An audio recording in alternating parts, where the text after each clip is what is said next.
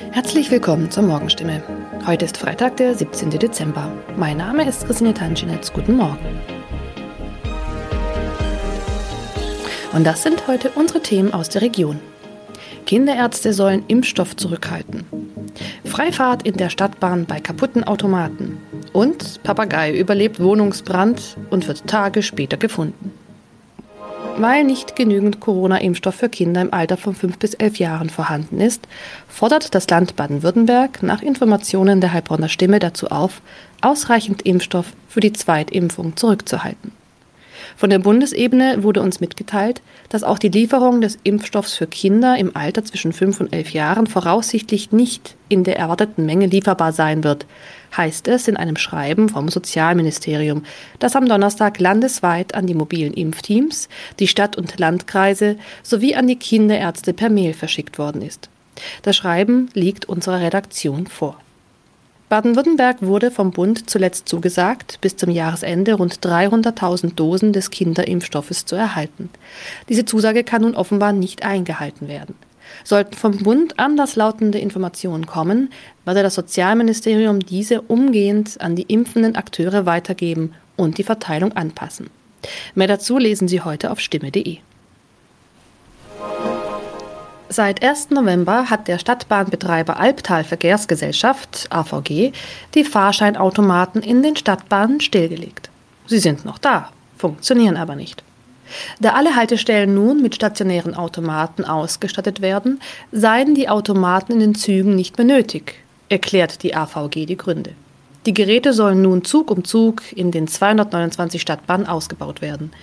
Nur damit fällt auch die Alternative weg, wenn ein Automat an einer Haltestelle defekt ist.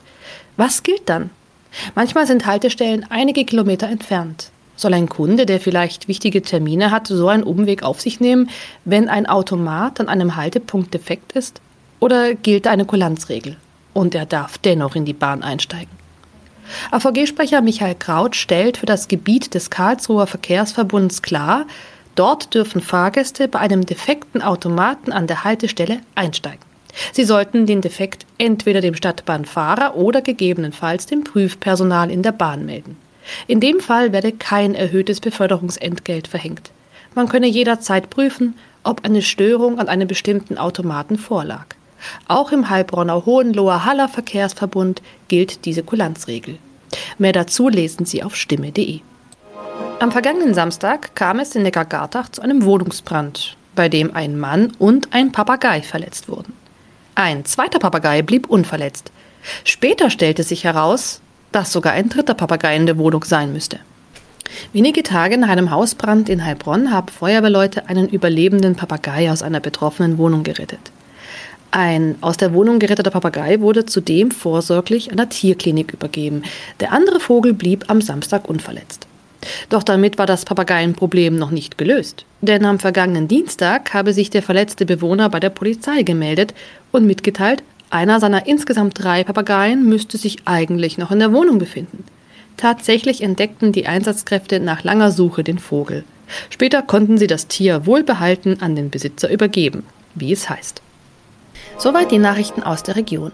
Übrigens, die Corona-Fallzahlen in Stadt und Landkreis Heilbronn bleiben auf hohem Niveau, sind in den letzten Tagen aber deutlich zurückgegangen.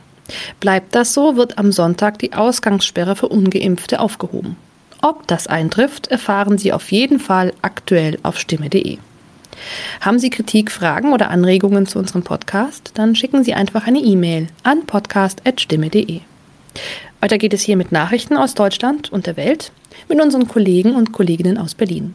Ich verabschiede mich für diese Woche. Wir hören uns im neuen Jahr wieder und ich wünsche Ihnen eine besinnliche Weihnachtszeit und einen guten Rutsch. Vielen Dank und einen schönen guten Morgen. Ich bin Nicole Markwald. Das sind heute unsere Themen aus Deutschland und der Welt. Die Pandemielage in Deutschland wird bedrohlicher. Der Bundesrat entscheidet heute über einen Gesetzentwurf zur Stärkung des Mieterschutzes und das Comeback des Jahres, aber veröffentlichen ein neues Album. Das Robert Koch Institut hat seinen Wochenbericht vorgestellt. Darin änderte das Institut die Risikobewertung für unvollständig oder nicht geimpfte von hoch auf sehr hoch.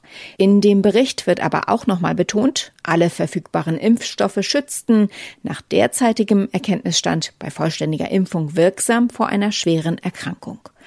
Doch trotz der vorhandenen Impfstoffe rollt die Winterwelle. Die gemeldeten Neuinfektionen haben in Deutschland einen neuen Allzeithöchstwert erreicht und Kliniken warnen regional schon vor Überlastung. Wie soll Deutschland durch die kommenden Wochen und den zweiten Corona-Winter kommen? Darüber beraten aktuell die Gesundheitsminister von Bund und Ländern. Vorab stimmten sich der geschäftsführende Bundesgesundheitsminister Jens Spahn und Ärzteverbände ab und einigten sich auf eine einheitliche Linie für Auffrischungsimpfungen. Ronny Thorau berichtet aus Berlin diese Vorabstimmung zwischen Jens Spahn und den Ärzteverbänden. Ist es eine Vorentscheidung, wie es mit den Auffrischungsimpfungen jetzt weitergeht? Ja, also gerade von den Ärzteverbänden kam ja viel Kritik an Boosterimpfungen unter 70, auch weil die STIKO da nur ab 70 empfiehlt. Wenn jetzt da die Ärzteverbände sich mit Bundesgesundheitsminister Spahn geeinigt haben auf Boosterimpfungen für alle, dann ist das schon ein Fingerzeig. Der Vorsitzende der Ländergesundheitsminister gerade, Bayerns Gesundheitsminister Holitschek, griff das auch gleich auf. Man hat sich sich äh, schon verständigen können, dass es wichtig ist, diese Auffrischungsimpfungen in einer größeren Art und Weise durchzuführen. Ja, die Hoffnung ist, dass man mit flächendeckenden Boosterimpfungen die aktuelle Corona-Welle so brechen kann, wie das Israel jüngst mit seiner Welle geschafft hat. Und von Boosterimpfungen abgesehen, zeichnen sich schon weitere Maßnahmen ab, die die Gesundheitsminister beschließen könnten? Also was man immer wieder hört, sind mehr Tests in Alten- und Pflegeheimen und mehr 2G oder 3G Plus, also mit PCR-Tests, gerade in Hotspot-Regionen. Und zu diesen beiden Themen kommt eigentlich kaum politischer Widerstand. Also das ist wahrscheinlich, dass das kommt. Bayerns Gesundheitsminister Holitschek, der spricht auch von konkreter Unterstützung für belastete Krankenhäuser und Pflegekräfte. Ein Signal an die, die jetzt jeden Tag aufopferungsvoll in den Intensivstationen arbeiten. Und man will auch nochmal über die Rechtsgrundlage für alle Maßnahmen sprechen. Stichwort auslaufende epidemische Notlage. Da gehen die Ansichten allerdings durchaus weit auseinander, wer künftig was entscheiden können soll. Dann gibt es ja auch noch den Vorschlag einer Impfpflicht für Beschäftigte in Alten- und Pflegeheimen. Was ist damit? Ja, da hat sich aber gestern schon Bundesgesundheitsminister Spahn skeptisch geäußert. Und auch heute Bayerns Gesundheitsminister Holitschek erklärte, Impfpflicht gebe es weiter nicht, man müsse weiter werben fürs freiwillig sich impfen lassen. Wir sollten jede Chance nutzen, den Menschen zu sagen, in der Pandemie ist das Impfen wie ein Elfmeter auf ein leeres Tor diskutiert werden soll. Der Vorschlag einer Impfpflicht in Alten- und Pflegeheimen allerdings durchaus jetzt bei den Gesundheitsministern. Höhere Priorität haben da aber erstmal mehr Tests. Und auch die Beschleunigung der Boosterimpfungen soll ja gerade auch Ältere besser schützen. Im September hatten Hamburg und Bremen einen Gesetzentwurf zur Stärkung des Mieterschutzes in den Bundesrat eingebracht. Damit soll die Umgehung der sogenannten Mietpreisbremse verhindert werden. Das Plenum entscheidet heute darüber, ob der Entwurf in den Bundestag eingebracht werden soll. Benedikt Meise berichtet aus Berlin. Es sind zwei einfache Tricks, die gerade in Großstädten immer wieder angewendet werden. Wohnungen nur möbliert vermieten und so mehr Miete kassieren und Verträge auf sechs Monate begrenzen und dann immer wieder erneuern, denn die Mietpreisbremse gilt nicht für diese Kettenkurzzeitverträge. Der Gesetzentwurf soll diese Schlupflöcher nun schließen durch eine Transparenzpflicht beim Mietpreis und mit einer Überarbeitung der Definition von Kurzzeitverträgen, sodass in beiden Fällen die Mietpreisbremse nicht mehr umgangen werden kann. Es ist das Comeback des Jahres. Aber liefern ein neues Album ab und versprechen den altbewährten Klang der 70er, der auch 2021 noch so funktionieren soll wie vor vier Jahrzehnten. Knüpfen Agneta, Björn, Benny und Annifried damit an ihre glorreiche Zeit an? Sigrid Harms berichtet aus Skandinavien. Wie groß ist denn die Abermania schon wieder in Schweden? Also ich denke mal, die ABBA-Fans in der ganzen Welt sind heute ganz hibbelig. Aber die Schweden haben natürlich ein besonderes Verhältnis zu den Vieren. Ihre Musik und vor allem auch ihr Erfolg sind ja Teil der schwedischen Identität. Seit ABBA die ersten drei Songs veröffentlicht haben, wird in den Zeitungen viel diskutiert, ob die nun genial, schlecht oder einfach nur ein alter Aufguss sind. Aber egal, ob man ABBA liebt oder hasst, die Band ist ein Gesprächsthema in Schweden. Und das sieht man schon daran, dass die Zeitungen in den letzten Tagen fast täglich was über ABBA berichtet haben. Wie genau klingt das Album? Wird praktisch die gleiche Musik wie vor knapp 40 Jahren gemacht oder haben sich Agneta, Björn, Benny und Annifried nochmal neu erfunden? Na, neu erfunden würde ich nicht sagen. Die Songs klingen alle eindeutig nach ABBA, auch wenn die Stimmen von Agneta und Annifried natürlich älter geworden sind. Das Arrangement, also die Solos der Frauen, Klavier, Streicher, überhaupt viel Orchester, all das ist ABBA. Und die ersten beiden Songs, Don't Shut Me Down und I Still Have Faith in You, die kamen dementsprechend gut an und wurden mehr als 40 Millionen Mal auf Spotify gestreamt. Aber ob sie nun diesen Ohrwurmcharakter haben wie Dancing Queen oder Mamma Mia, da bin ich mir nicht so sicher. Wie nervös sind die Musiker denn selbst? Ihr Comeback könnte ja auch ihr Denkmal beschädigen, wenn die neue Musik nicht so gut ankommt wie die alte. Ja, Benny hat gesagt, dass es ihm eigentlich ganz egal ist, ob das Album gut ankommt. Wir haben nichts zu beweisen, sagte er. Das Schlimmste, was passieren könnte, das wäre, dass die Leute sagen, dass aber früher besser waren. Also so what? Björn ist nicht so cool. Er sagte in einem Interview mit der schwedischen Nachrichtenagentur TT, dass er schon nervös sei, wie das Album aufgenommen wird. Nun muss man aber dazu sagen, dass Benny und Björn beide Perfektionisten sind. Also sie hätten die Songs sicher nie veröffentlicht, wenn sie nicht selber davon überzeugt wären, dass sie richtig gut sind. In unserem Tipp des Tages gehen wir nochmal zurück zum Thema Corona und die Impfdebatte. Denn das sorgt für Zoff in Familien, es belastet Freundschaften manchmal sogar so sehr, dass diese zerbrechen kann man als Geimpfter mit jemandem, der die Impfung ablehnt, befreundet sein. Die Psychologin Ulrike Scheuermann schreibt in ihrem aktuellen Buch Freunde machen gesund darüber, wie wichtig Freunde sind. Mit ihr sprechen wir über Freunde, die durch die Impffrage zu Fremden werden. Frau Scheuermann, Sie sagen, die Politik müsste eigentlich eine Impfpflicht einführen, damit die Gesellschaft wieder zur Ruhe kommt in dieser Frage. Wie meinen Sie das? Das klingt äh, vielleicht sehr drastisch, aber die Folgen, die es sonst hätte, ähm, sind nicht weniger drastisch. Und ich sehe das eben vor allem aus psychologischer Sicht und in Bezug auf unsere Sozialkontakte, weil die Nummer eins für ein langes Leben sind unsere Sozialkontakte.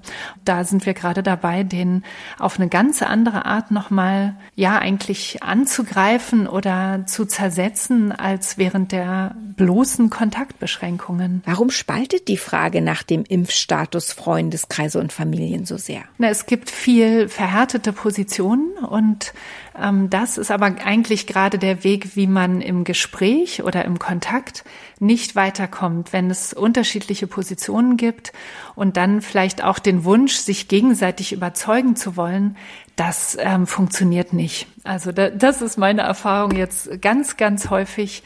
Ähm, rationale Argumente helfen nicht oder helfen nicht mehr. Die einzige Ebene, wie man ähm, sich vielleicht treffen kann und dann vielleicht auch ein gegenseitiges Verständnis erreichen und darüber vielleicht auch ein Umdenken ist, wenn wir uns gegenseitig unsere Gefühle mitteilen und darüber sprechen, was sind die dahinterliegenden Ängste. Denn äh, das Thema ist so hoch emotional, ähm, das heißt, viele existenzielle Ängste sind aktiviert und die sind nicht rational, aber sie sind trotzdem da. Das heißt, an der Impffrage können auch alte Freundschaften zerbrechen? Ja, ja, auf jeden Fall. Also ich erlebe es im Moment ständig, dass es so ist. Und fast automatisch äh, tritt eine emotionale Distanz ein äh, zu einer Person, die so vollkommen anderer Meinung ist, wo es eben gleichzeitig um diese existenziell oder als existenziell empfundenen Themen geht. Und dann können Freundschaften sich sehr, sehr schnell entfernen. Hilft es denn vielleicht, das Thema einfach zu umschiffen und nicht darüber zu reden? Also wenn es nähere Freundschaften sind, wird es nichts nützen, weil dann sind so viele ähm, Punkte oder Bereiche, wo es eigentlich angesprochen werden müsste. Und wenn man es mühsam ausspart, dann ist es trotzdem im Raum. So ist es immer bei Tabus.